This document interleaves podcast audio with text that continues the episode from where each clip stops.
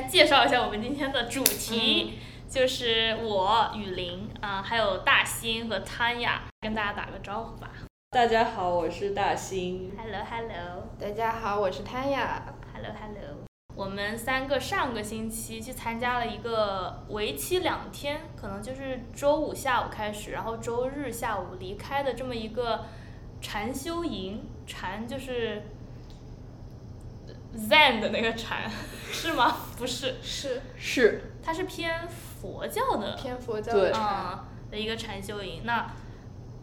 就如果说是一句话概括的话，可能就是教我们怎么样去冥想，然后体验一下怎么安静的生活，然后没有杂念，然后这这里的住宿啊、饭都是包的，然后吃素，嗯、按理说是不能够使用任何。社交对电子产品，包括写字、听音乐这些都不行，就说要尽量避免任何的社交和脑力活动。和脑力 活动，对，啊、然后也不能和一起去参加这个营的，嗯、同学，因为我们这次好像六十个人左右，嗯同学进行对话啊，但有时候我们其实有，就是课上讨论是可以的，课上讨论是课后 social 是杜绝的。对，其实是杜绝的，嗯，严格意义上来说是这样，嗯。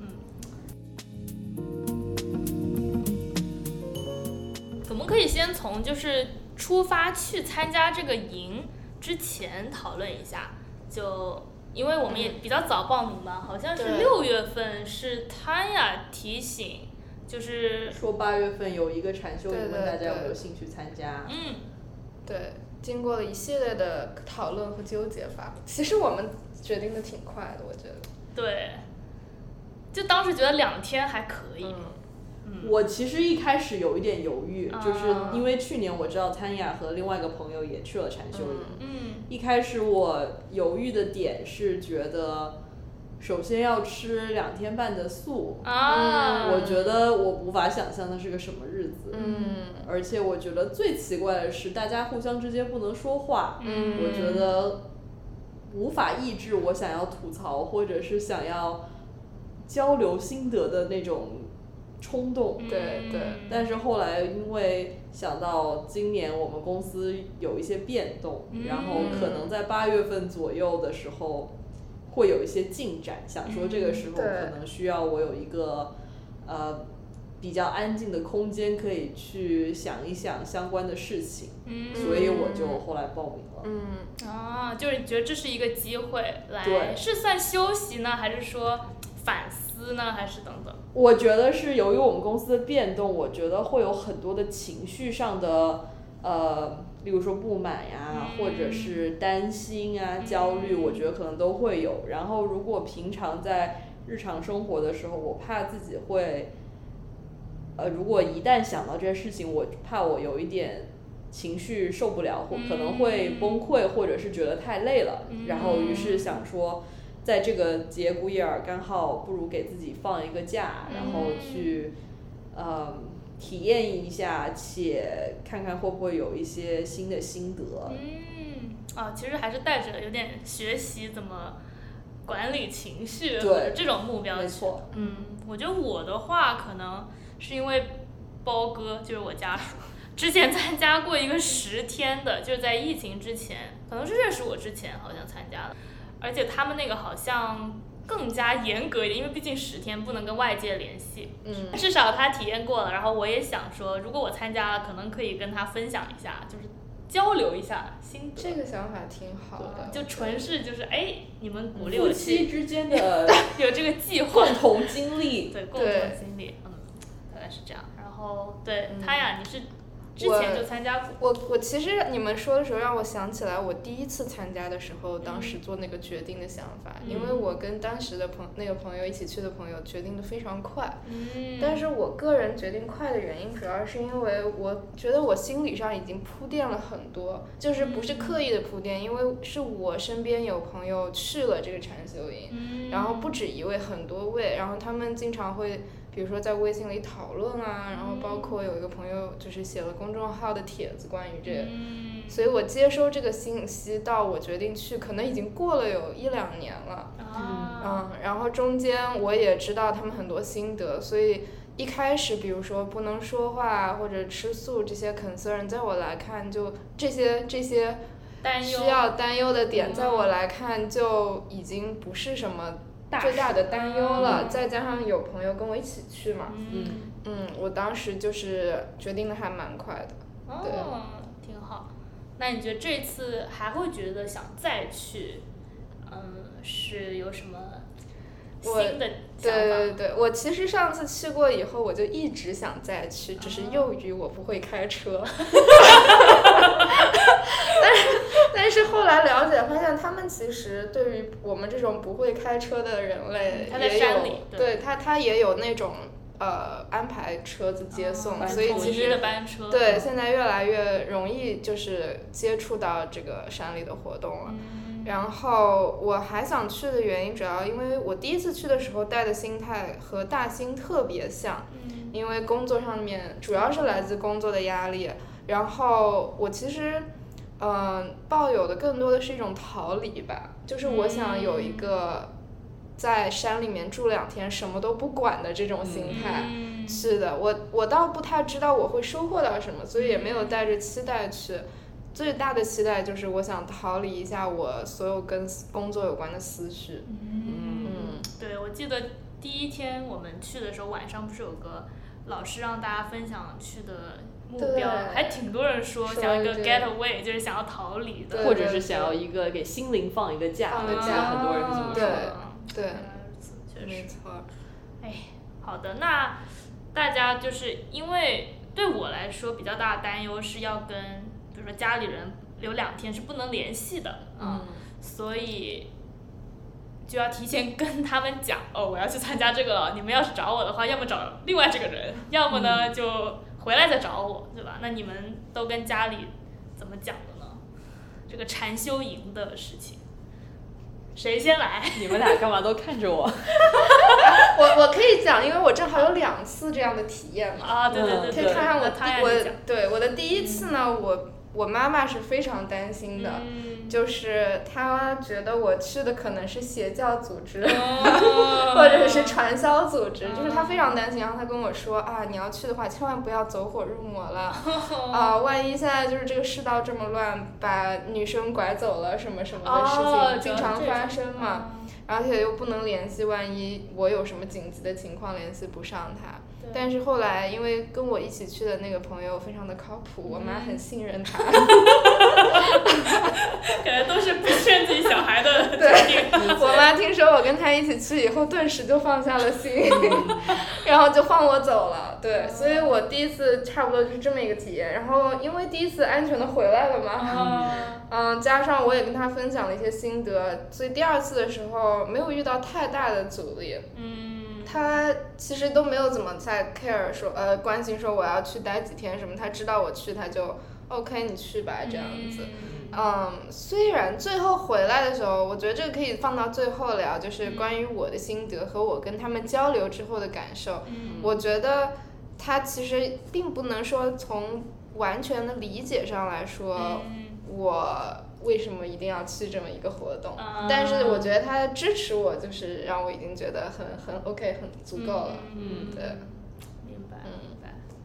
我是跟我，我是临走前一天晚上才跟我、我妈说的，且我没有好像主动想要跟她说这件事情，是刚好就是提到说，在一个家庭群里面提到说我要不在几天，啊，然后。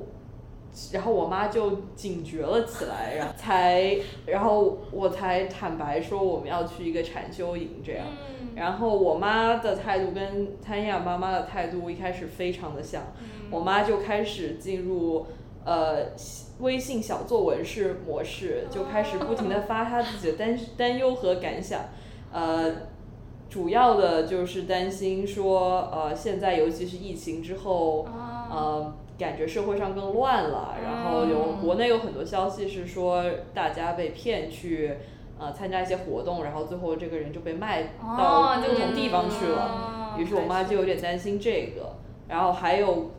刚刚谭雅说了很多关键词，我妈有提到过，嗯例如说邪教或者说是嗯传销，然后我我也不知道该如何跟我妈解释禅修营。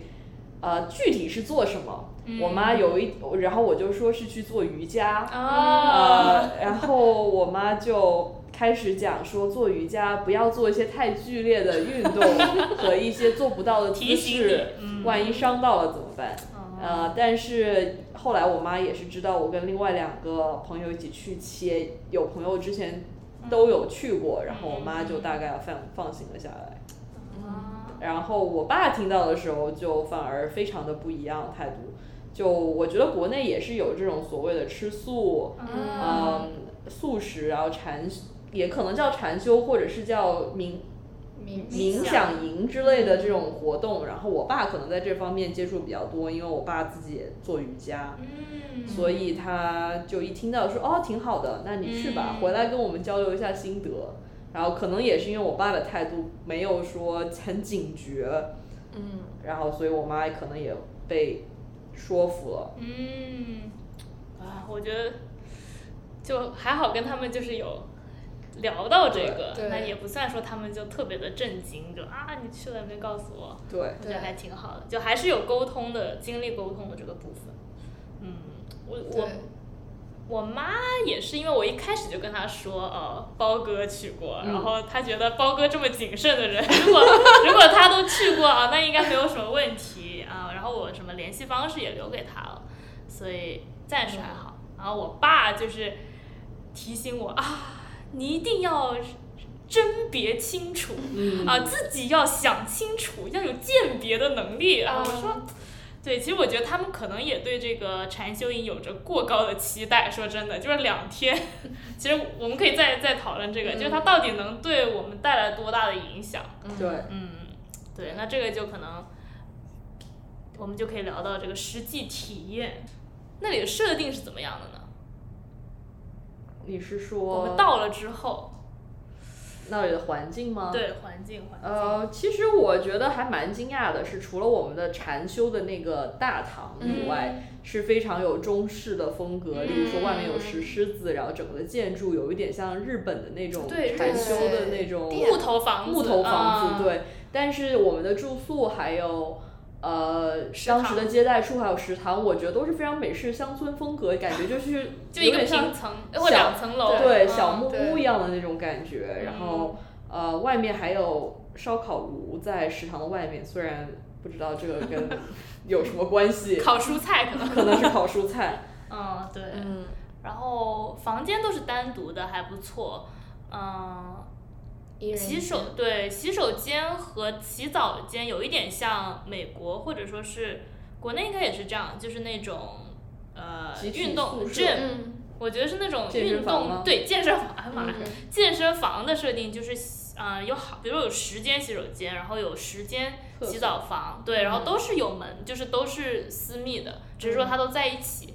嗯，然后老师其实也是跟我们一起住，就是禅修营的导师，嗯，这那几天都是他主讲，嗯，带领我们。他好像有自己的套间，就有几间房子是有内部有洗手间的这样。嗯嗯，然后我特别喜欢的是他在。呃，走廊的尽头就是它有一个饮水机，是有 热水和冷水，我觉得这个解决了我很大的问题。嗯，很适合中式生活，没错永远能找到茶和热水。没错。是的，是的，嗯，大概环境是这样。然后有一个钟，有一个有人叫表，有人叫钟，我挂的叫钟，戴在手上叫表。嗯。啊，这也好像是里面几乎唯一能看见钟的地方。对。还有一个食堂，食堂里好像有一个。啊对。嗯，对，然后，对我我记了一点，就是那边没有钟，是因为它是两天的安排是满满的，他会一直告诉我们下一个动行动是什么，嗯。就都是跟着大部队的，所以没有说哦我要特地看时间，啊、那如果是早起。就是早上五点半起床的时候，是有人敲一个木板，会特别的大声。对。对，嗯，然后那个木板，我觉得是从我我的门前面先开始，于是我啊的第一声就被吓醒的感觉。特别的大声，那个木板。对比我想的要大，因为我之前最大的担心其实就是起不来床，对，然后我也在担心摊牙起不来。嗯，没想到我在他在我门前应该就敲了第一下我就醒了。呃，对，所以他也说，老师也说，虽然就是手机他其实没有收走的，虽然说嗯不不让你用，但是他也说你虽然自己拿着手机，那里也没信号，但是让我们不要自己去设闹钟，因为如果你设闹钟，你肯定会吵到别人，就是说，对，嗯，五点半之前他不希望你吵到别人，然后五点半之后他说那个响木板的敲声肯定大到你根本就不需要闹钟，没错。所以确实还是名副其实的大声。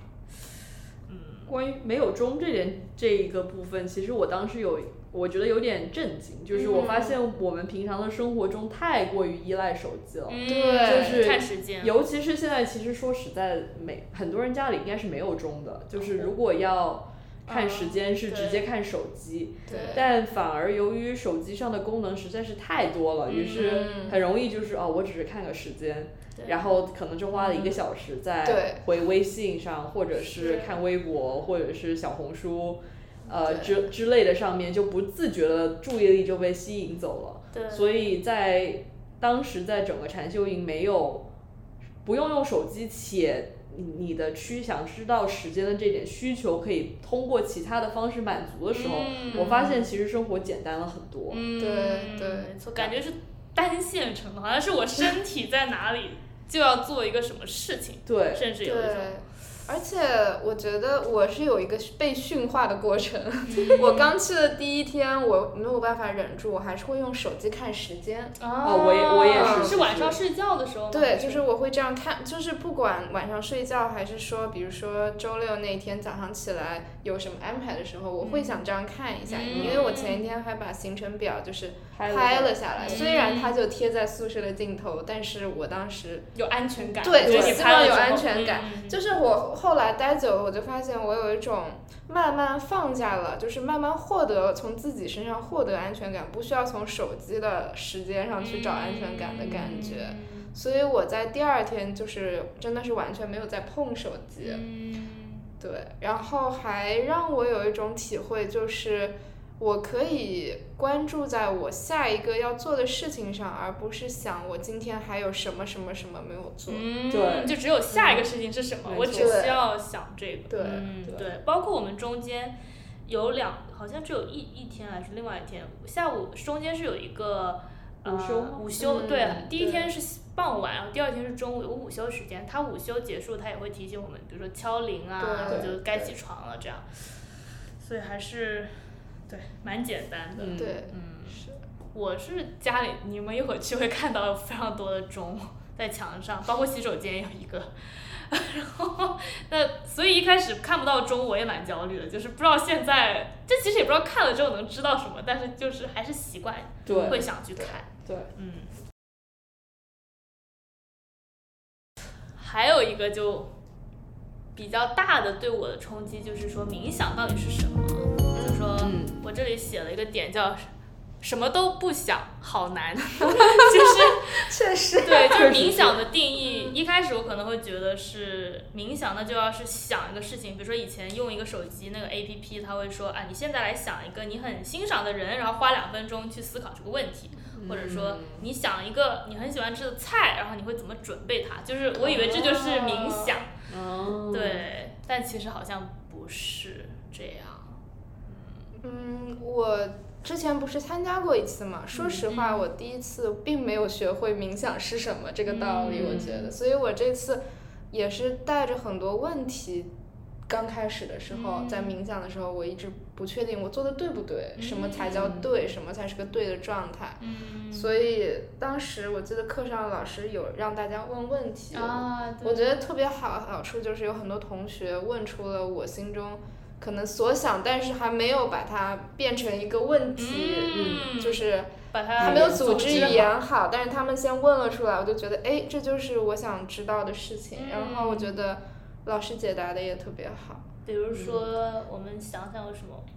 问题啊？嗯，比如说一开始我问我问老师一个问题，嗯。当时我说我在冥想的时候，老师教我们一种方法，就是注意你的呼吸。嗯然后你就会感觉你是身在这里，此时此刻，嗯然后帮助你把你飘走的思绪拉回来，这样子。嗯但是我当时不太知道正确的做法，所以我当时是完全就想着自己的呼吸。嗯，就关注在自己的呼吸。对对，就是我把方法变成了我所我所关最关注的东西，而不是说它只是一个把我思绪拉回来的一个这么一个哦锚点。技巧一我样的对当时对，我当时听 Tanya 问这个问题的时候，我当时觉得哦，听起来 Tanya 做的更像是瑜伽，而嗯，不是冥想。然后我是一开始是觉得是说哦，要关注自己的呼吸，于是就一直在深呼吸。嗯，然后后来老师特别强调说，不是说让你一直。就是，其实你关注自己呼吸，相当于是你把你的注意力放在了你的呼吸上，于是其实是一个用力的过程。嗯，但我觉得实际上他可能想说的是，更是一种放松的过程，嗯，就是让思绪自由的来回游走的同时，你知道有时候关注让自己自然的呼吸，这样你的你可能就不会一直思绪在游走，你又可以被拉回来。那那所以冥想到底应该是什么？就是说最高的境界是不是理想状态就是，呃，不走神，然后呼吸很我其实匀畅，嗯，我其实觉得我还真不知道有没有，就是老师上课正好不是提过那个冥想的七种状态嘛，那个图，然后他画了七种图，就是分别来表现，基本上是表现说你会多频繁的被你其他的思绪干扰到，嗯然后你花了多久把它拉回来这样子。嗯但是我很怀疑是有人真的可以在一段时间很长的一段时间内，就是完全不受任何思绪打扰到，嗯然后只关注在此时此刻线下嘛，就是这是我不知道，也不知道是不是冥想最终想达到的一个状态，对。还是说我们都会在这七个就是状态里来回的，嗯。就是游走。嗯，我我是当时老师在讲最后面几重嗯，境界的时候，嗯我的脑子里想象的都是金庸武侠里的各种武林高手，然后在入定或者是在打坐的那种物我两忘的状态，嗯，但我不确定是不是真的。然后，嗯而且我觉得确实像老师所说的，就是你没有必要一定要追求一个说，哦，我现在到第五层了，然后我一定要达到第七层的状态。就是我，我是个人觉得我没有必要一定要追求，说我今天一定要达到第七层境界，物我两忘。嗯，当然，物我两忘是我，我我给它起的名字，但可能不一定是。嗯嗯嗯确实就是一个空的对，一个一个空的感觉但是我觉得执着于这个，其实有时候反而是一种执念。就是对，对，老师上课时候一直在强调执念这个问题，就有点像是他说啊，很多人会想说啊，我又被声音干扰了啊，我又想到哪里去了，或者说哎呀，我又坐不住了。那他老师就一直强调说啊，你意识到这一点就好，你再把你的思绪拉回来，不要责备自己。他说责备自己，你只会更难受，然后花更多的时间对去对呃让自己纠结在这个点上，包括比如说有杂音啊，我也跟他说啊，有时候比如说晚上我们睡不好，是因为有同学，比如说对，对走走来走去，所对，虽然不是说怪他们，但是我还是会有点，哎呀，就我本来都要睡着了，为什么你又又出来上厕所那种感觉？对，嗯，然后老师就说，不要沉浸过，再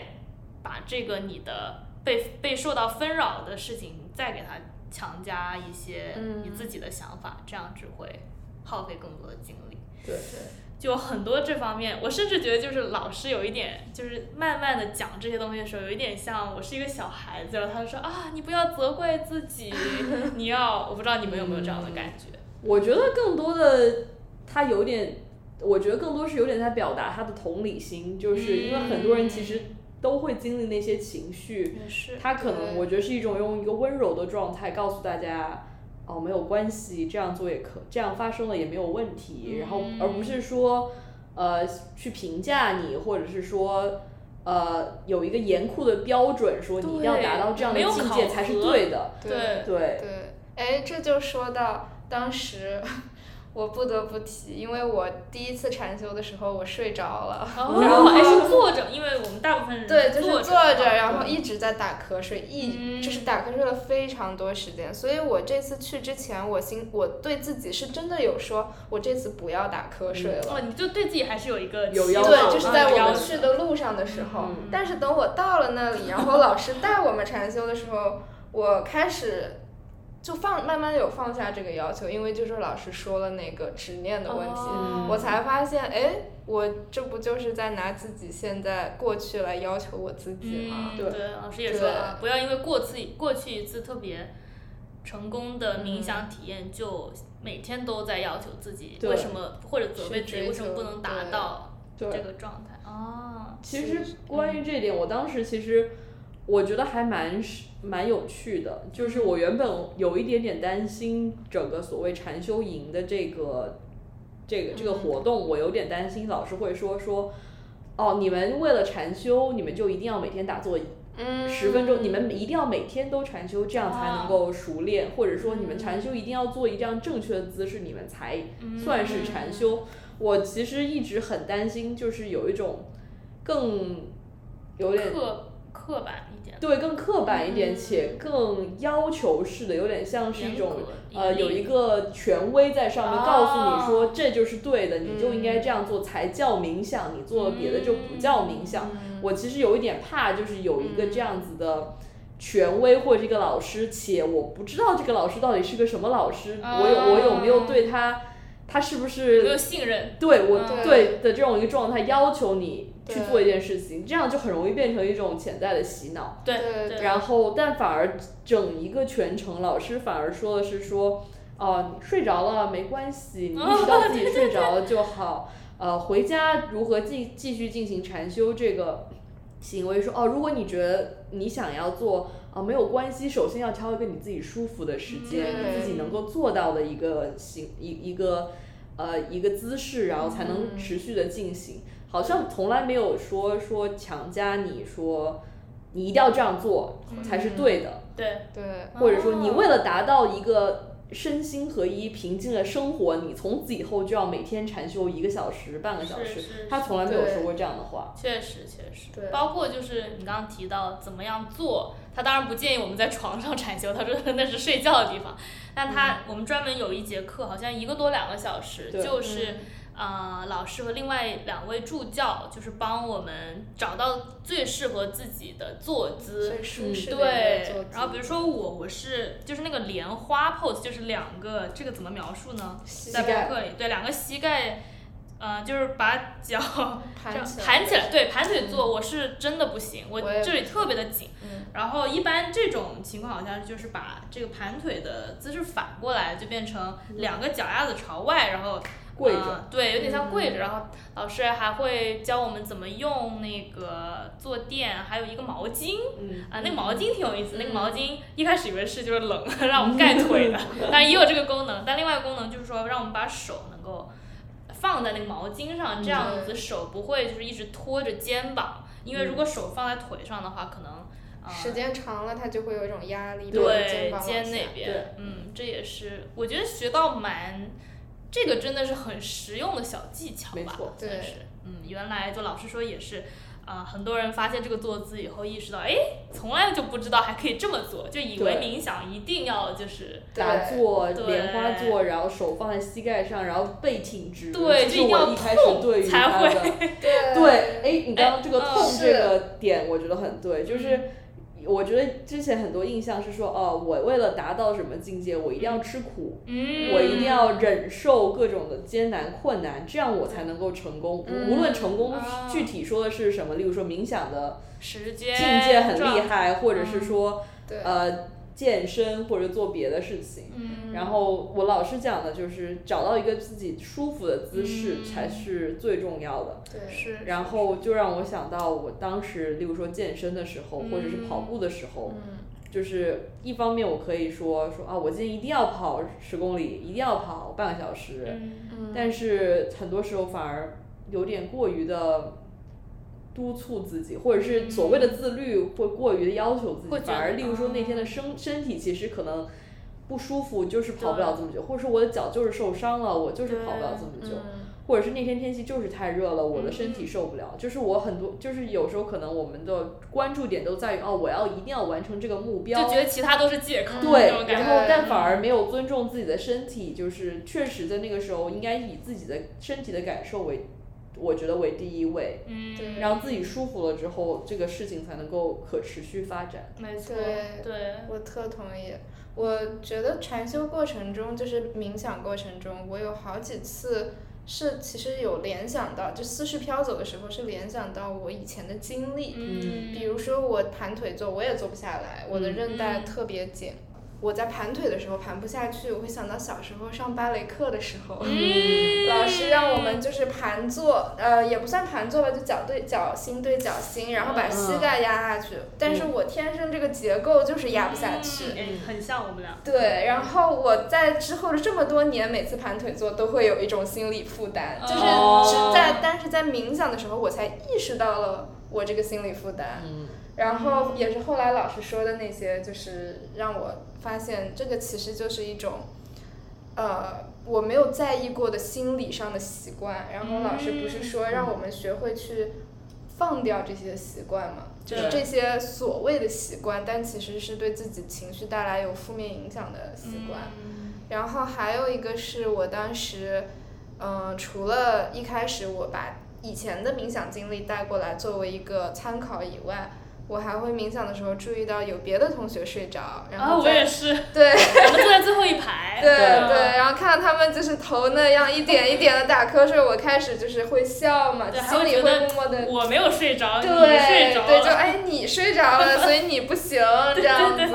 但是后来老师有说到，就是一方面，嗯，我为什么就有意识到说，我为什么要把自己放在一个评分体系里？就是我好像我其实生活中经常会做这种事情。对，然后他还提到一个概念，就是叫呃 beginner's mind，嗯怎么，就？我们那个禅修初学者初对学者一初学者的心境态、啊，心境，对，就不光光是在你冥想的时候，而且包括我其实平时做任何事情的时候，甚至是我觉得，尤其这一周以来，我跟公司工作上的同事接触的时候，嗯都有一点提醒自己说，放下之前的成见、所谓的经验或者预想，然后以一个全新的状态去跟别人交流，或者跟自己交流，就是我觉得这一点很有启发。嗯，哎，很感谢这个分享，因为我原来会觉得。这个老师会不会一直在教我们，就是啊，不要有期待，啊，不要太严格要求？那会不会是嗯跟我们以前的那些完全反过来？就会不会有点太佛，就是双引号的佛对系呢？我，我一开始特别纠结这这一点，因为我当时在想说，这是叫我们不要自律自律了吗？就是嗯自律和管理，就是怎么不叫管理，就是自律和呃安抚好自己的情绪上面，是不是有一个平衡要达到？比如说，我可以每天跟自己说我太累了，我不想运动，嗯，但我后来来发现，有一次老师有提到说，这些其实都是你的内心活动。就是我觉得冥想帮助的，对我来说更多的是内心情绪的抚平，嗯，然后我再可以全心全意的去做我该做的事情。嗯，就是不是说有了这个心态啊，我就不追究了，有人就是占我便宜，我就哎呀算了算了，就不是这个意思。对对，嗯完全不是，而是你可以不用带着一些主观的情绪去做你该做的行为。嗯嗯，好的好的。然后这里应该会进一段音乐过渡一下，可以深深对。有音乐。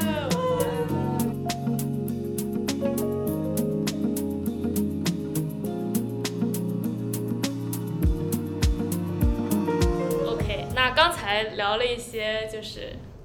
这个发生的事情和我们大概学了什么。那我觉得，毕竟大家泡在一起两天，还是会有一些槽点的。就比如说有一些震惊的地方，或者说有一些呃，我好想跟我的小伙伴说一下，不知道他们对这个事情怎么看。所以我们三个好像有一些事情想要拿出来讨论一下。来，第一件事儿，对，第一件事就是在当天到达的时候，我就发现墙上贴了一张纸，然后上面就写了，呃，就是有一个相当于表有一个表，然后嗯写写了不同类型的呃活动，嗯，然后比如说有什么活动？比如说有呃擦窗户，嗯，然后扫走廊。扫走廊搞卫生的搞卫生的活动，然后其中包括洗厕所，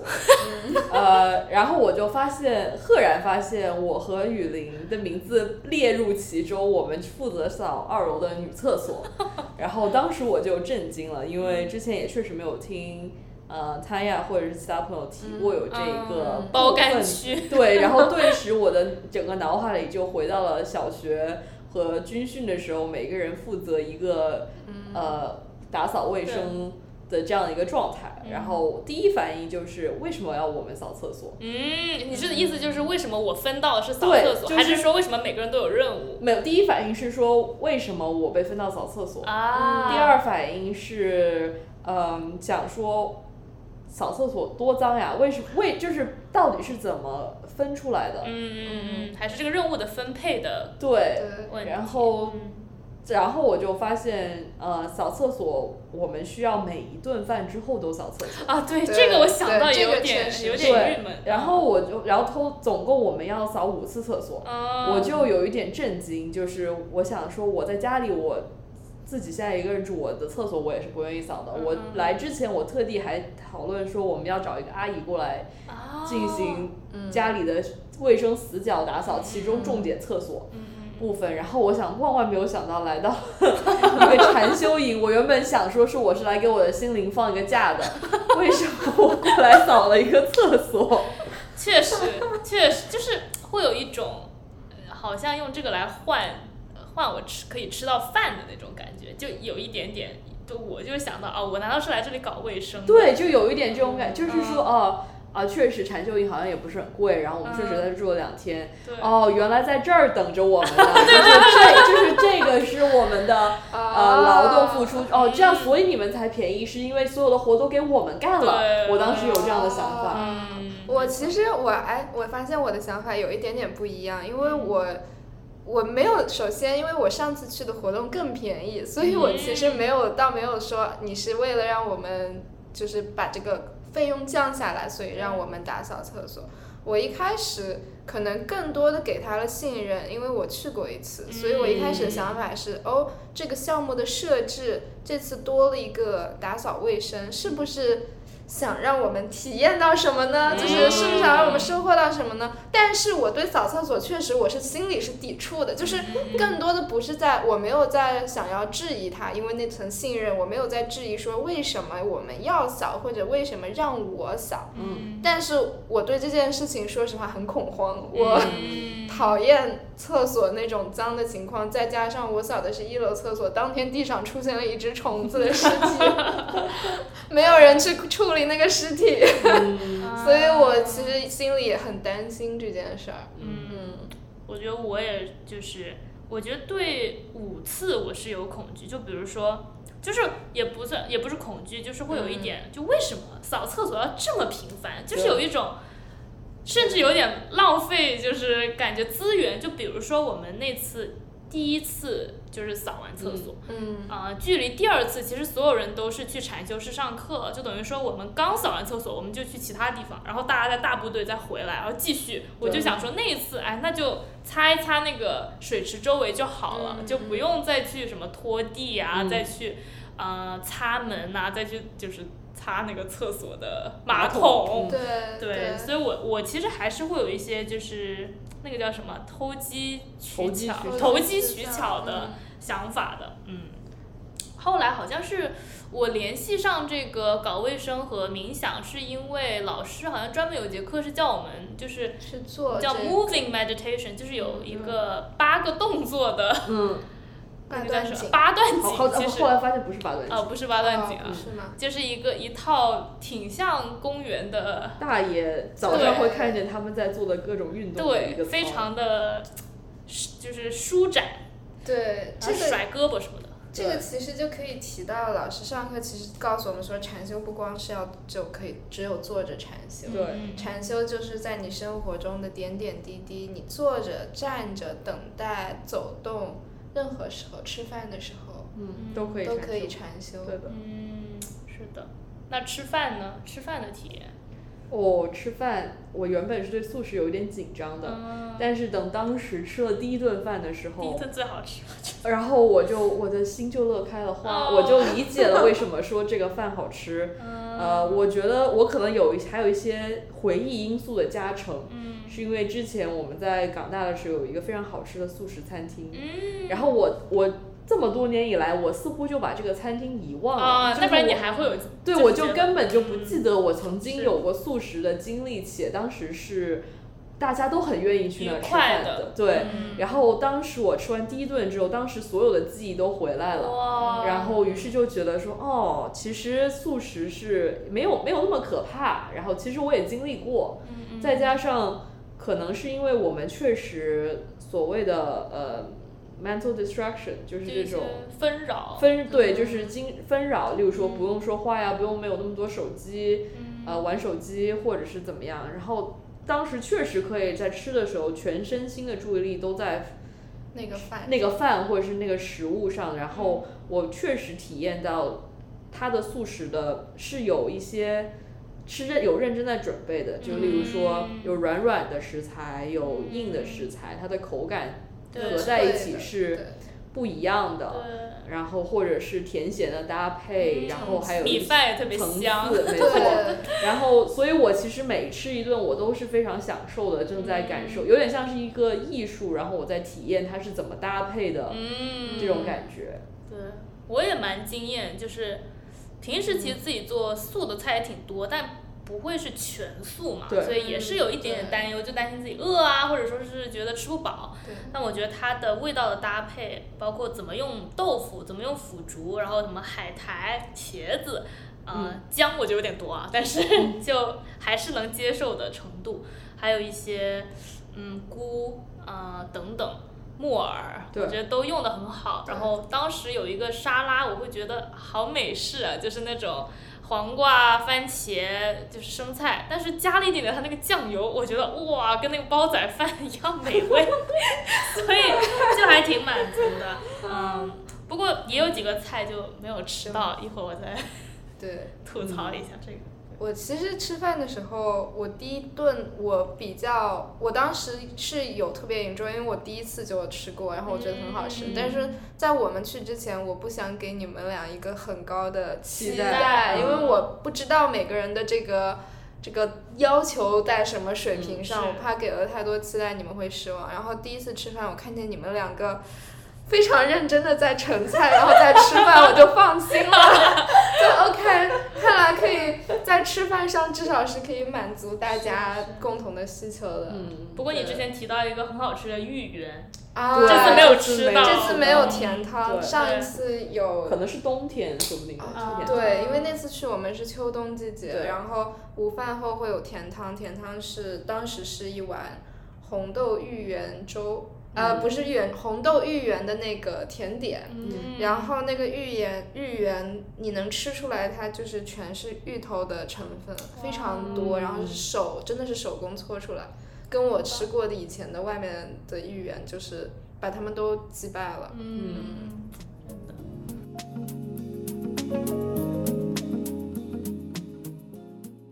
然后吃饭我是有一个就是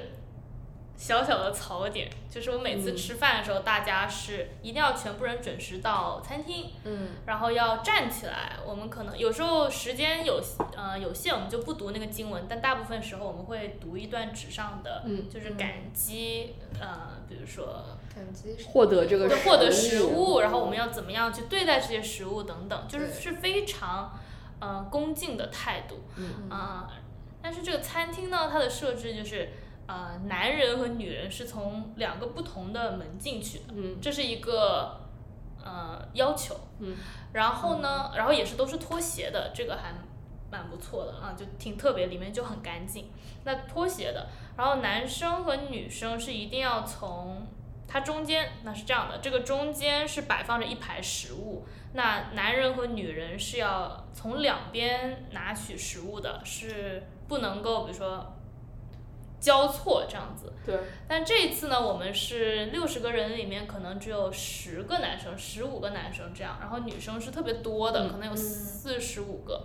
呃，那也是一定要一个男人一个女人这样拿饭，然后当男人男人的那边全部拿完之后，女的 OK 可以去补足另外一条队。嗯，那我当时的担心就是。其实有一些菜是一开始就只有十份到十，可能二十份这样。对，啊、那我看到所有前面的人都可以拿到这个菜，但到后面就没有了，它不会就是续上，所以我内心就有一点点小不平衡，就想说啊，所有的感觉所有的男生都能吃到这个很好吃的菜，可是如果我作为对女生排在后面，我就吃不到了。但是呢，我又没有把这个东西就是拿到台面上来讲，嗯。所以我之后也是想问一下你们是什么感觉、嗯对这个事情。嗯，我觉得它分男女可能是跟佛教的那个要求有关系，嗯不然的话，我觉得说不定可能可以更加公平一点，嗯就是说不是说啊，好像说歧视女生，说所以男生都能吃到，女生吃不到，对，我觉得它目的是肯定不是这样的，它不是目的是这样，但是由于现场的男女比严重不平衡，嗯可能就对不自觉导致的这个结果。嗯但我觉得有一点是，嗯，我我觉我可以理解排队大家都一起拿吃的，嗯然后但是我当时所有人走去饭堂，然后因为我第一次那天我们吃饭的时候就有一个有点像寿司卷一样的东西没有吃到，啊所以我当时就有一点顿时回到了中学军训之后，然后大家全部人冲去食堂吃饭的那种感觉。嗯然后顿时觉得我的心态就不平衡了，就是是说，哎呀，我我担心说啊，我吃不到怎么办？啊啊，我要不要跑？然后嗯啊，好像是不是有人太快？为什么这些人总是在我前面？对对对，为什么他 总是在我前面对，为什么他们就一定要坐在最前面的位置？他们不能让一让吗？就是最前面吃的人，他们不能想一想说后面的人可能吃不到了，会不会说拿少一点这样子？好像但这些都没有没有在台面上说，然后也没有、老师也没有解就是解释或者是说讨论过这个问题。对，然后，所以我内心在这上面我也是有点小纠结的，因为我嗯觉得，呃，毕竟，呃，如果是一个大家都公平的地方，那为什么总是有一些人可以先吃到，例如说男生，对，嗯，然后那这样换一种方式，会不会让大家觉得更平等一些？嗯，嗯，可能不可能说每次都平均，就这次这个人先，那次那个人先，但我觉得是有一些些机制可能可以帮助这个这个事情的，或者就是说菜可能要那个寿司卷要准备，每个人都可以有一个，对这个我觉得我也我也会对，很开心。对，嗯，对，其实我不知道它的后厨是怎么样，就是根据人数来安排这个菜。也许是某些材料正好有剩余，他们不想浪费，确实不能然后准备一些比较小小分量的，是因为那个可能只有那么多食材。嗯我当时，呃，倒没有太关注这个，比如说谁拿到了什么菜，就是我有嗯意识到说有些菜没有了，但是我可能从小就是一个吃饭很慢的人，嗯所以我可能对这件事容忍度特别高，嗯。因为我一向抢不到菜。对嗯然后，然后当时我就想到老师不是在课上说啊，你在等待的时候也可以做 standing meditation。站着的。冥我是可能是属于太听话了那种吧，就是我是真的在 standing meditation，哇。所以我没有注意到。啊，我很我一方面有一些我没有注意到，另一方面很多情绪就是抚平了。嗯，哎，我这个你怎么我其实我当时也有在想，我其实做我觉得做那个站立式冥想，我觉得确实是抚平了我很多内心的不满，嗯但同时我会不满那些一直还在冲着的人。我也有，啊我会觉得说，明明这就是一个做站立冥想的机会，你们为什么在那里 either 小声说话，嗯或者是说哦，你们就一直在冲着想要拿菜对的这样子一个状态，就是我有点不满他们的那种，可能依旧是旧习惯这种行为对对我自己的的影响，嗯而且确实切实也影响到了，例如说我吃少了，或者是有一些我尝不到，对。这样子。嗯。就我有注意到我有这样的不满，但是我也嗯，后来也就也就这样了，就是也我也没有说说哦下一顿我就冲在了大家的前面，啊我好像也没有这个样子。我后来有很仔细想过这个问题，就是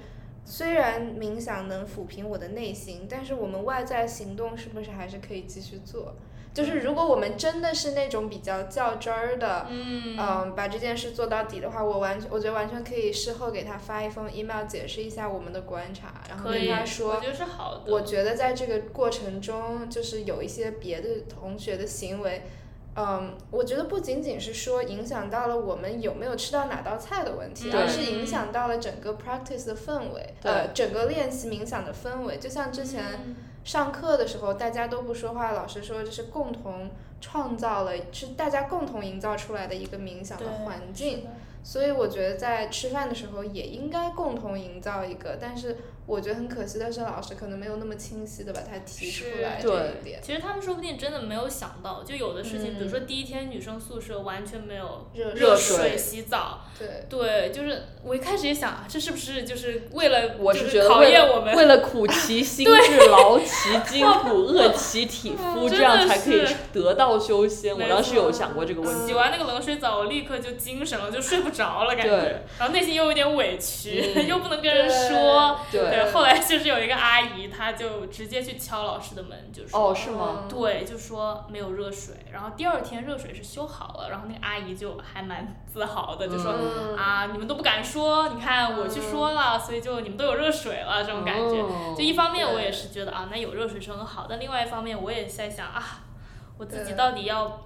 多么的去对，像对对对认真对呢对这个事情。对，我觉得老师之前有不是有说过一个说，呃，你做 meditation 的时候照顾好你自己的情绪，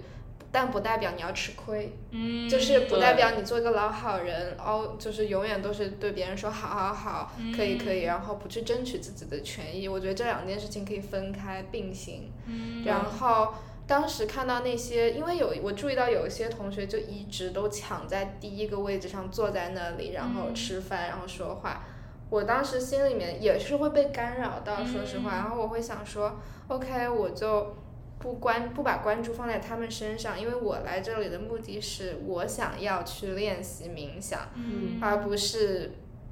放把关注点放在其他地方。所以，如果他们来这里的重点只是为了吃一顿好饭，我觉得嗯就 whatsoever，你们就做你们的吧。嗯我只想把我自己顾好，这样子。哎，我觉得你这个说的非常对，就是其实我们去那里不是做警察的，尤其是不是做道德警察，就是我觉得我在中间很多时候，对于某一些学员，我也是一直在会评我也会价他们，且觉得说。我是更多从就是公德心的角度，就是但嗯明明说了这样子，为什么你们不不做？嗯然后对对，然后我其实有很多的情绪都在于说，呃，明就是你们有没有公德心？你们为什么有没有尊重别人的感受？然后我的愤怒就会起来了。但是我觉得 Tanya 说这一点很对，是。呃，一个是确实，我觉得要维护自己的权益，就是要提醒他们，他们有这样的责任。但另一方面，我觉得还是要呃清楚自己的重点，就是我来这里是为了我学到一个冥想的技能，而不是说我一直在维护秩序。就是那不是我的目的。因为我就想到，当时我前面有一个阿姨一直在咳嗽，嗯然后当时我就一开始就是一直是一种忍耐的态度，嗯，就是我觉得说啊，那她也确实按照老师说的，例如咳嗽咳在了那个毛巾里，这样子的话好像会安静一点。安静点，对且好像可能卫生一点。是的，是的。嗯，但是他确实全程都在咳嗽，且第三天的时候，我觉得我嗓子好像有一点不舒服，然后嗯尤其是我刚刚得完。就我嗯整个人就非常的担心，我说嗯万一我又通过这次冥是想，是是被前面那个人传染了，那嗯我就呃很很吃亏。是的，是的。于是我的整一个那天早上的冥想的经历全部被打断了，完全不能静下来，完全不能坐在那里。然后、嗯呃，直到后来我就意识到了，我一直在被这件事情嗯影响着，且我也一直在纠结所谓的公德心和、嗯，和和和我自己是不是应该 let it go，就是嗯放任不放。任不管的、嗯的想法。后来我还是跟那个阿姨说了，嗯，然后说完之后我。我记得你是去问他。对，我是问他说，呃，他是不是不舒服？然后啊，介不介意戴戴一下口罩？因为我有一点担心，就是我觉得我的当时也是控制住了，就是没有指责他说是的，说，是的。明明老师说大家都要呃保就是戴口罩或怎么样，你们不舒服要戴口罩。对为什么不做？嗯我觉得我还是更多的从一种关心和建议和表达我自己的感受的态度。然后后来阿姨也是。啊、有解释说她其实只是觉得喉咙非常的干，然后嗯呃他后来也有一直戴口罩。是的，是的，我其实觉得大兴在这个处这件事情的处理上非常的好，嗯然后我当时是特别欣赏他这么做，因为我觉得有顾虑说出来，然后通过很好的方式不带主观情绪表达出来，是一个非常高的沟通技能。这真的是我们现就一直在我，特别是我一直在努力嗯做的事情。就原来我会觉得啊，我都不会发脾气的啊，肯定是你的问题。嗯但其实我自己也是有情绪的，只是我没有意识到。比如说，我会抓住对方，哎，你声音大了，都是你的错。但其实我也会有其他的，比如说哭，其实也是一种表达情绪的方法。对那我也不能说啊，我哭是正常的，你声音大是不可以的，对，就这样都不行。对你说这个，确实我也会有一种就是公德心的态度去审视别人，特别是比如说第一天老师教我们、啊，这个门要怎么轻轻的关，不会影响到别人，我还特别开心。我说老师都这么说了，那肯定那个大家就没有声音了。对然后第一天晚上我就睡不着了，我想说旁边的门怎么砰砰砰砰砰，然后第二天又气了，我想说大家怎么都没有听啊，怎么这个门还这么大声？然后我就就是去。问老师，我其实一开始还是带着情绪去问的，我就说嗯老师，你能不能再让大家就注意一下？嗯就其实这个意思，但我表达的方式就是，哎，要怎么办呢？我有这种情绪，然后老师就说，啊、别人可能不像你这么注意这个关门的声音，但是他们并不是为了攻击你，为了伤害你，他才会把这个门关的大声，对吧？这也是每个人的度。比如说，你觉得你做的什么都完美，可是在别人那里你也不一定，就是嗯你可能走路，你可能呃拿东西声音比较大，对吧？所以一定要就是声音过去了就过去了，不要再去强加很多的苛责，然后那样难过难受的是自己。所以我觉得第二天晚上我睡着的比第一天快多了，可能还是用。对。大兴和雨林提到，就是我们会不不注意的，就会经常对别人做出评判。对，这件事情让我在冥想当时冥想营的时候想到我在职场上嗯，有有一个非常难搞的同事，嗯，我每次跟他交流过后，我的感受就是非常困惑，然后我的头脑就开始不工作，我会一直陷在一种情绪里面很久，然后没有办法正常的工作，直到之后这个情绪过去。嗯，所以非常耽误我的工作进度。其实我就觉得跟大兴刚刚说的很像，就是你比如说你在冥想的时候前面有个人咳嗽，嗯我就是我在工作的时候旁边有一个可能是猪队友在叭叭，对吧？然后都影响到了我们需要正常进行的事情。所以后来我就发现，嗯，发现我有这个情绪的这个趋势以后，我就每次跟他接触后，如果我有情绪，我就先把这件事记了下来。嗯，记下来以后，我就开始做我其他正常的工作。嗯，然后等一天结束以后，再让自己去看当时我记下来那件事情，把这件事情脑子里过一遍。嗯，就把它放在一边。对，但是其实嗯你愿意把它放下是最大的努力，我觉得。然后。通过写下来也是一种方式，对。就是说对。啊，我就不用一直记在脑子里，我我就对，把它转移到这个纸上。嗯，对，然后还有一个是在冥想中，我觉得收获很大，就是关于老师提到 awareness 而不是 attachment，就是一种意识，就是说觉你察有觉察，但你不去分析和纠结于它。哦，所以我我当时刚进，我记得刚到那个住宿的地方，有一个阿姨声音特别大声，所以我一开始就注意到她了。然后我后来每次看到她，我都不会都会不自觉的去看她有没有做错事情，或是的者说嗯就有一种不是很喜欢这个人的感受就出来了。嗯然后后来冥想的时候，我就告诉自己说，你要注意的是觉察，而不是去分析。所以我只是哦，尽量尽量让自己客观的去，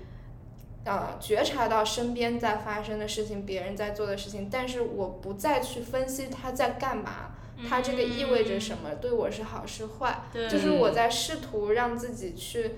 就做一个这样的训练吧。嗯，然后后来，直到有一次一天，老师一个问题点醒我，是我们在做那个 love and kind，、嗯呃，就叫爱和善良的一嗯个冥想的过程中，嗯我一开始就是非常的，嗯。不理解，就是也不叫不解，我一开始非常的好奇，因为老师让我们去想我们喜欢的人、不喜欢的人和我们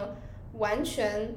嗯，怎么说？站站在中立态度上，对这个人没有所谓喜欢和不喜欢这样一类人。然后我就发现要选这四个人，然要选这后而且是生活中人，不是说一个偶像或者你讨厌的一个就是政治人政治物等等。对对，然后选这四个人，对他们传达你对他们爱和善良的发善意的祝福。嗯，我就发现，首先对中间这中立的这一类人，我根本想不出来。嗯，我也是。我想了非常久，然后我就发现说，总对每一个人，我总有一些些偏向性，哪怕是非常轻微的，都有那么一些跟他们的短短的接触中，我就有滋生出这个人我喜欢还是不喜欢他这么一个嗯虽然他可能是动态的，但对是也对没有任何一个时候是就是完全在无完感的那全种感觉中间的。对，然后我就觉得我好像有一点过度使用所谓喜欢或者不喜欢这个标签在人的身上。嗯，所以后来我在看到那个阿姨的时候，我就跟自己说要用一个初学者的态度面对她，嗯我就不把以往她看见她发生做过的任何事情带入到我跟下一次她的接触中，然后就遇到了那天没有热水的事情，我发现，诶。她还挺关注这件事儿，而且他愿意去提出向别人提出这件事情的质疑和要求给我们提供热身，我就发现嗯，他其实也有做的很不错，然后我没有做到的地方，嗯，然后我对他的看法就有一些不一样了，就是我发嗯。现，哎，我之前只是根据一个接触，而且是。嗯，跟我利益相关，然后我就觉得说这个人我喜欢或者我不喜欢，嗯但是可能有点过于的肤浅了，就是嗯那种感觉。嗯，是，哎，我就想到那天那个前面有一个短头发的姑娘，她是身上有纹身的那个姑娘。啊最后在结束的时候，我们不是跟她有聊天吗？嗯，对，一开始我觉得这个姑娘她的着装特别的张扬，对，就是我觉得，因为说了去这样一个冥想营，穿的应该是比较朴素的衣服。对嗯这样，例如说宽松的，大家一般选的都是颜色比较深的 T 恤啊，或者是长裤，比较素的，比较素的，然后上面也没有一些非常呃明显的花纹或者是一些字符，但是那个姑娘穿的基本上都是还是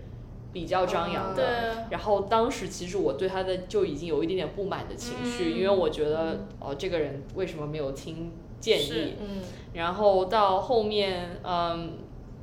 呃，有一天也是刚好我的拖鞋被她穿走了，他可能以为是公用的，他可能以为是公用嗯就穿走了，然后我跟他说，他也马上还给我了，但当时也是觉得就是，哦，又是他，对对对嗯，对，所以就对这个姑娘印象一直都有一点点不是非常的正正面，对，嗯然后。呃，直到后面结束之后，我们跟她聊天，然后发现是哦，是个非常热情的姑娘，然后也非常乐于去分享她自己的一些感受，嗯然后我们也跟她对，我对是看到她的纹身，对，对于他比较有意身上的纹身也有一个非常愉快的交谈。然后当时那个交谈完，我就对这个姑娘改观，就说哦，其实是一个非常有活力的一个姑娘，嗯而不是说她不尊重大家的对一个女生。嗯，然后在我想到说哦，第一天大家都是冷水的时候，当时我也在洗，然后、嗯然后我当时是说，哎，怎么又没有冷水？然后我没有是热水没有热水，然后我就去问了人，然后刚好其实就是他在那里也在洗澡，然后我们俩还对于没有冷水这件事情进行了一番吐槽，然后其实我就而且当时吐槽的是很愉快的，啊。然后我就意识到说，哦，其实人其实有很多面，只是有时候我们的重注意力都放在了可能让我们所谓的啊、伤害到我们的利益的那一面，然后这个叫什么 tunnel vision？tunnel vision 隧道的眼界，就是有一种 只看到了一点井底之蛙。这个翻过来有点搞笑 有，点有点怪异，但是有色眼镜，好不好？啊留着有滤镜，有滤镜对。然后，然后其实还有很多别的方面是我没有看见对的。当然，我觉得评判一个人也是有用的，有很多时候是保护自己，或者识别谁是队友，就等等。不过有这个意识，我觉得是很重要的，就是说至少至少知道自己会带着这些偏见。对。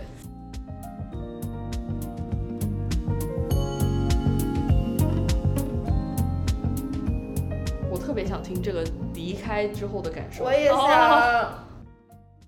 哎，我有什么体，我就没记什么。我觉得就做了工作，好像做了挺多事儿的，然后就没了。哦，真的吗？有一个分享就是，你看我写我的我的电动牙刷它是到两分钟会自己停的嘛，嗯所以但是以前我总是就是没到它自己停，我就觉得啊已经过了好久，我不想再刷牙，就是、哦而且我刷的时候本身就已经心不在焉，就是要走来走去走来走去。嗯，结果呢，就是回来之后第一天、第二天就是。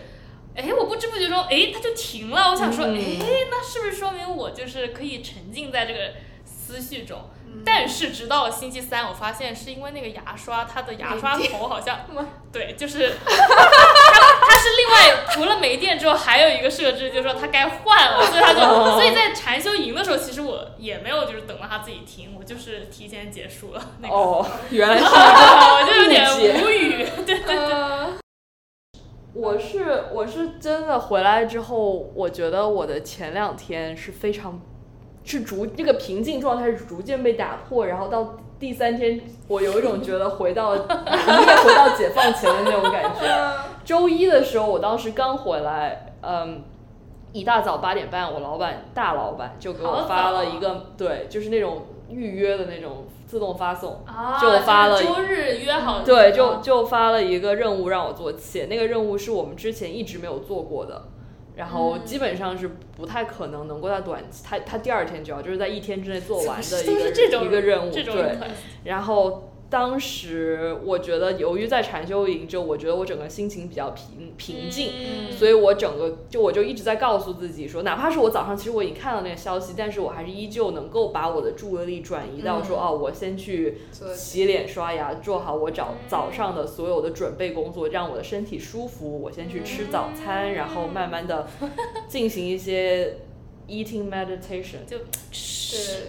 吃吃饭饭的的冥冥想。想，对，然后之后才逐渐进入状态。然后那一天一整天下来，其实我大概除了那个任务之后，我还一直被拉进去做很多紧急的活，相当于整一天我。而且当时那个活是，其实相当于我们全整个大半个组的人都在那个活上，那个活确实是两天之内完成的，大概大家最后写出了一个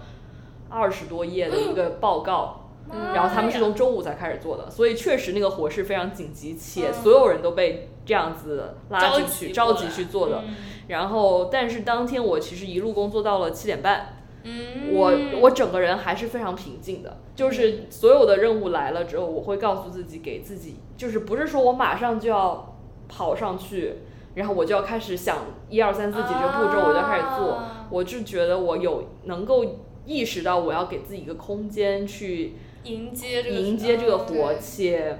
呃，尤其是当时有几个同时有几个同事在找我的时候，我知道就是说我看见这样消息，嗯。我不一定要马上回复，虽然都很紧急，嗯。然后我知道我手上的这个活，就是我说的第一二天早，就是一大早老板给我的那个活、嗯。是更紧急的，就是是除了我之后没有人可以做的，啊，所以我就会意识到，我可以把我的注意力集中到我自己手上的活先干完之后，再一个一个去解决其他同事的问题这。个太重要了，嗯就是我我对我当时我还蛮惊讶于第一天我整个下来，要是以往的我，我就整个人就已经崩溃了，就爆炸了。就是且在别人不停的在给我发消息的时候，我可能就已经非常不厌。嗯，应该蛮生气的对，就是我就我就很想说什么，你能不能让我先把我手上活做完，就是这样一种态度。反正当天整个的状态就非常好，然后七点半结束之后，我就知道哦，我今天的任务完成了。哇，然后我就开始进入非常和谐的去做准备做饭的这个 cooking 嗯 meditation，、且还有精力能够把整个厨房然后全部打扫了一遍，然后所谓的就是按照老师说的，嗯。呃，就是减少那些外面摆放的物品来，嗯。呃，所谓的 mental distraction，、就是嗯相当于整整洁你的房间，这样可以帮助啊整洁你的。眼不见心不烦，没错，对，就是这样。然后，但是不幸的是，到了第三天，我就我发现我就已经不自觉的开始早上起床，首先第一件事就是刷手机看看了一会儿小红书，然后第三天的时候，我在小红书上是有一个时间限制，就是说我每天只能刷一个小时。啊以前就是很快就已经到了那个一个小时，然后前两天就是诶发现都没有怎么用过小红书，可以积累吗？不行，然后然后到了第三天，我发现大概在中午的时候，我就已经达到了一个小时那个阈值，就是我已经开始刷手机，且呃又开始是工作上有点摆烂，就是，然后我整个人就陷入了一种非常有一点委屈的状态，就是我想嗯当时想的是说，明明我从禅修营回来，我的心态这么好，为什么只工作了两天我就已经又又回到有点怪自己，对，有点怪自己。嗯然后呃，那天后来到晚上，我才还是到第二天我才想通，就是像刚刚玉玲说的，就是在其实，在怪自己，且对于理想的所谓的平静的状态有一种 attachment，、就是觉得执着于自己一定要达到这样平静的状态。对，然后反而在没有达到的时候，就有点像是我已经烦躁了，然后我还在责怪自己，然后相当于又给自己戳了一把刀，让自己更加的烦躁。嗯，然后当我意识到这点之后，反而后两天，哪怕是我依旧在摆烂，我也觉得是啊，确实是我前几天工作的内容其实很多的，然后我其实是需要休息一下，嗯，且我意识到就是说，呃，我不能够一直把我的精力放在救火这件事情上，对，就是有很多的工作上对工作上一直在救火，然后我也需要累积自己的精力和能量，这样我才能够去防火，就是防止这件火的发生。就是我其实很多现在做的事情是能够帮助我未来的时候更少有火灾的发生。再积蓄一些对对对，然后反而我觉得我整个人的状态就好了一些。嗯，对真的。特别好。我的感受是，我这次感受比我第一次回来要多很多。嗯我第一次回来和你和我和大兴特别像，嗯我回来大概前一周吧，我的内心非常平和，毫无波澜，都不需要我去努力安抚我的情绪，它就是自动的毫无波澜，哪怕我的工作非常的听起来已经是很大的着火了。，对。对，嗯但是只持续了一周，嗯我也没有再继续做任何冥想，或者是呃对自己的情绪有更大的有关注，但是不像是那么专注的一个关注，嗯，所以第一次就那么结束了。然后第二这一次回来以后，我其实很怀疑我能不能，比如说尽量啊每天做一点冥想这个样子。但是我后来发现，哎，我去公司坐地铁的路上，我就嗯可以 sitting meditation，、虽然外面很吵，对，嗯但是我试了一下，发现居然是可以达成的。哇，然后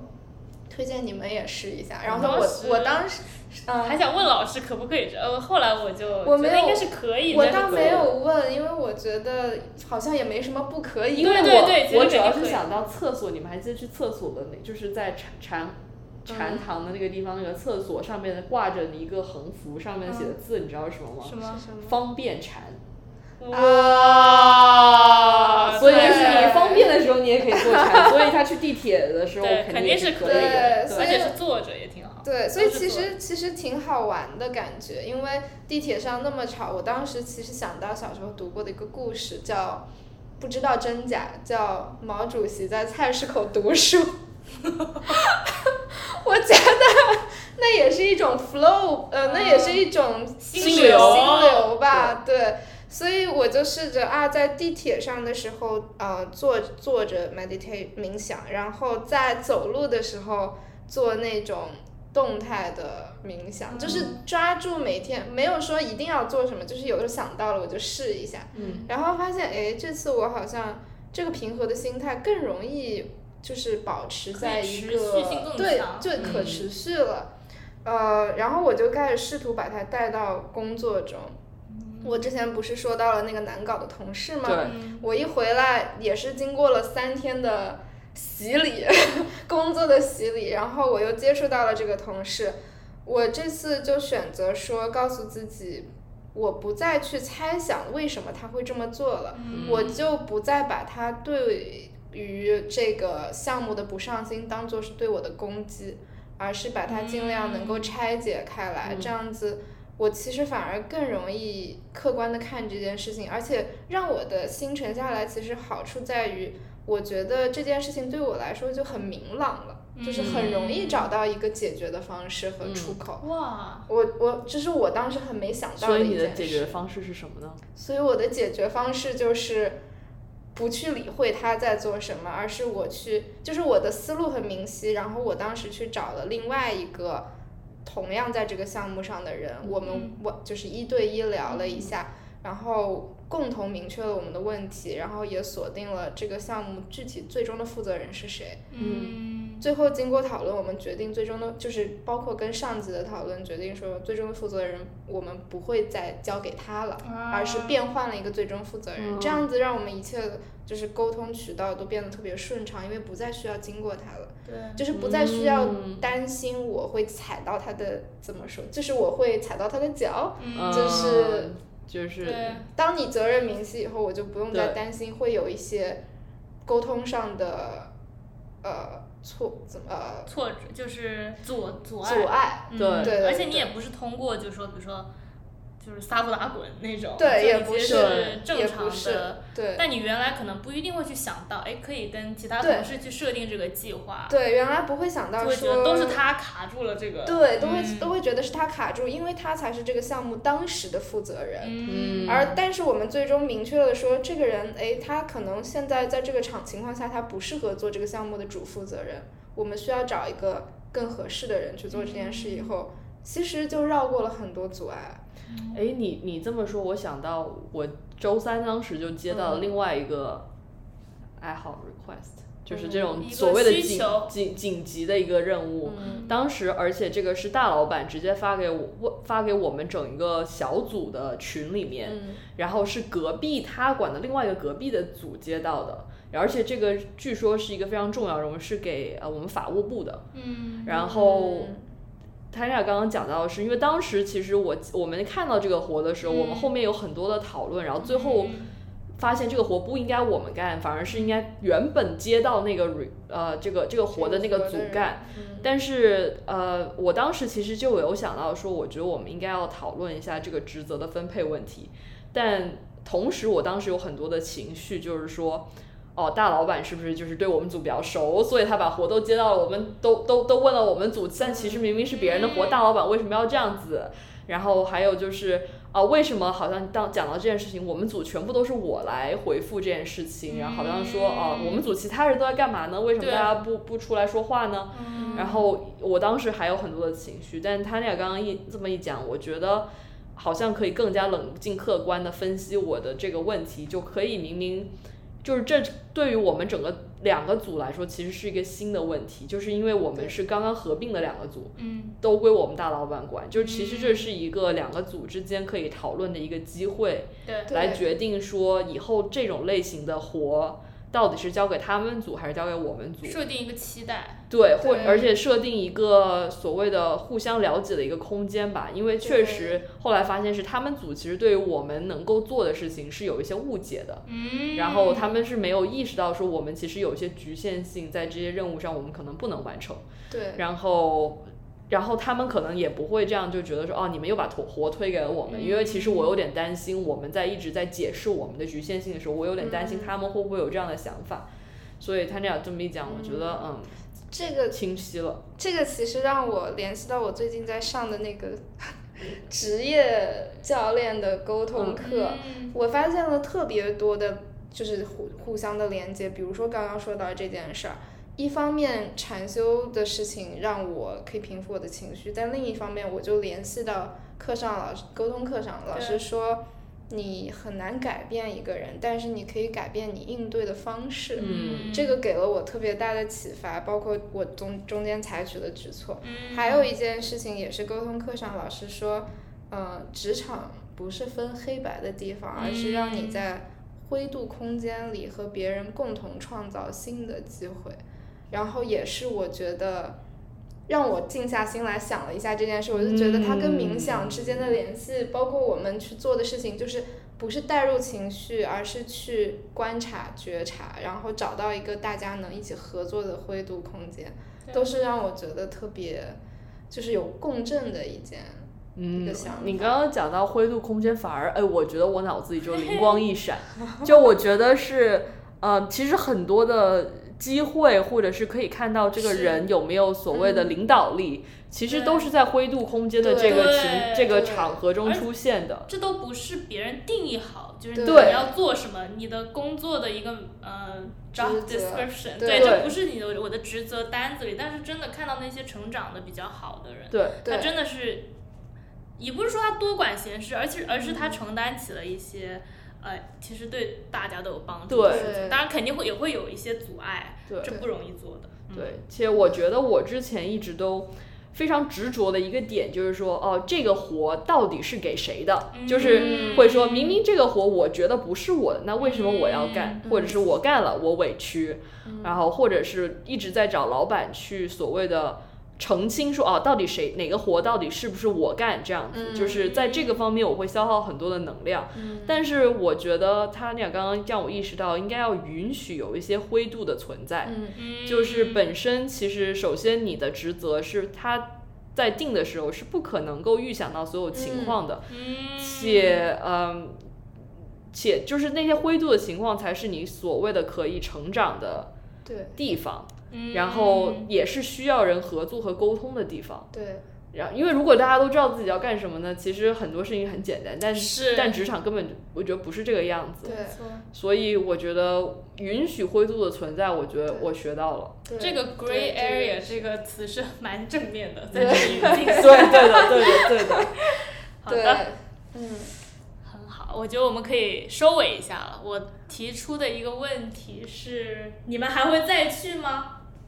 我我觉得我会，嗯然后我有在想说，要不要把它作为一种，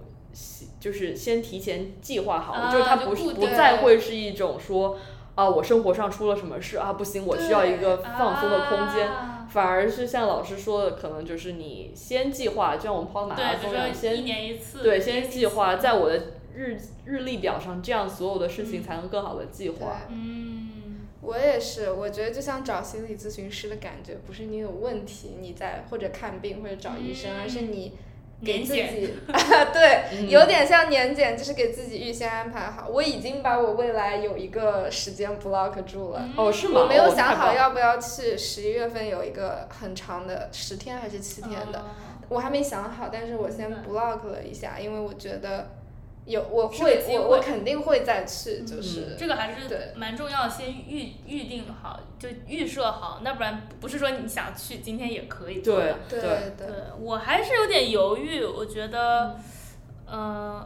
可能对我来说这次更像是一个像春游这种，嗯然后我就想下次如果还是一样的，我会不会觉得老师说的有点重复了？嗯就我会担心这个。嗯嗯，同时的话。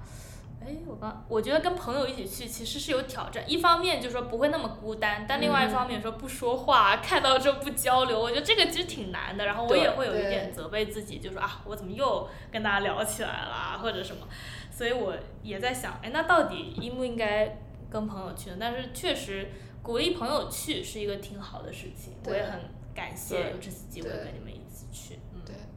对，差不多。对，我觉得我们聊的还是挺不错，而且不错我不会觉得要剪很多东西。我也觉得，我觉得我们基本上都按照结构讲。是的，是的。耶！好的，哎，一会儿要烧烤。对。嗯哎呀，我饿了。嗯